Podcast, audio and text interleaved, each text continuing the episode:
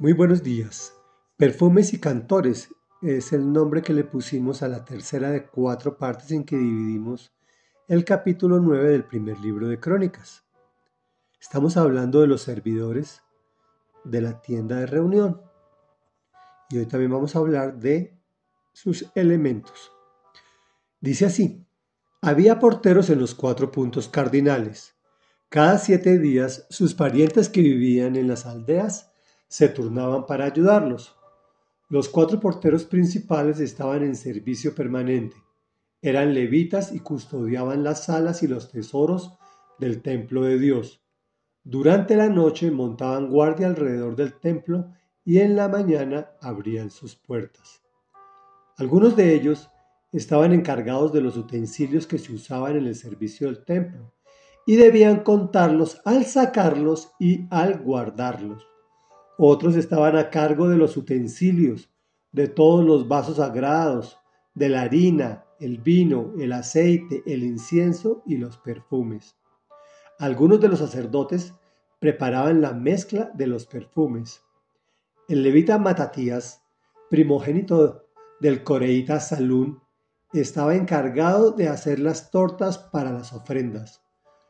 Algunos de sus parientes coatitas preparaban el pan consagrado para cada sábado. También había cantores, que eran jefes de familias patriarcales de los levitas, los cuales vivían en las habitaciones del templo. Estos estaban exentos de cualquier otro servicio, porque de día y de noche tenían que ocuparse de su ministerio. Según sus registros genealógicos, estos eran jefes de las familias patriarcales de los levitas y vivían en Jerusalén. Reflexión. Ayer hablamos que los porteros de la tienda de reunión eran cargos muy importantes. Hoy vemos que protegían todos los flancos y que adicionalmente hacían relevos para mantenerla protegida todo el tiempo, pues había tesoros materiales y espirituales que tenían que proteger utensilios que se usaban en el servicio del templo, harina, el vino, el aceite, el incienso y los perfumes. Cada uno de estos elementos tiene un significado espiritual. Por ejemplo, recordemos que debemos orar con fervor, cosa que nuestras oraciones lleguen como aroma fragante a Dios. E igual ocurre con todo lo demás. Preparaban el pan consagrado, Hoy es una práctica frecuente que el rabino prepare los alimentos consagrados al Señor en las ritualidades judaicas.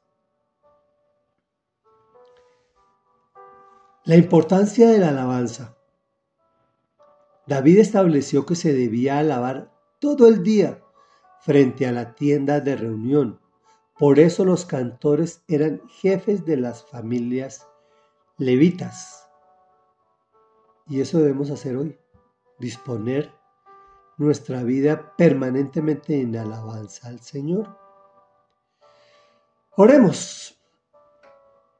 Amado Rey Dios y Padre de la Gloria, venimos hacia tu presencia reconociendo que necesitamos de ti permanentemente, que si tú nos escogiste es para que estemos a tu servicio, y eso implica una gran importancia.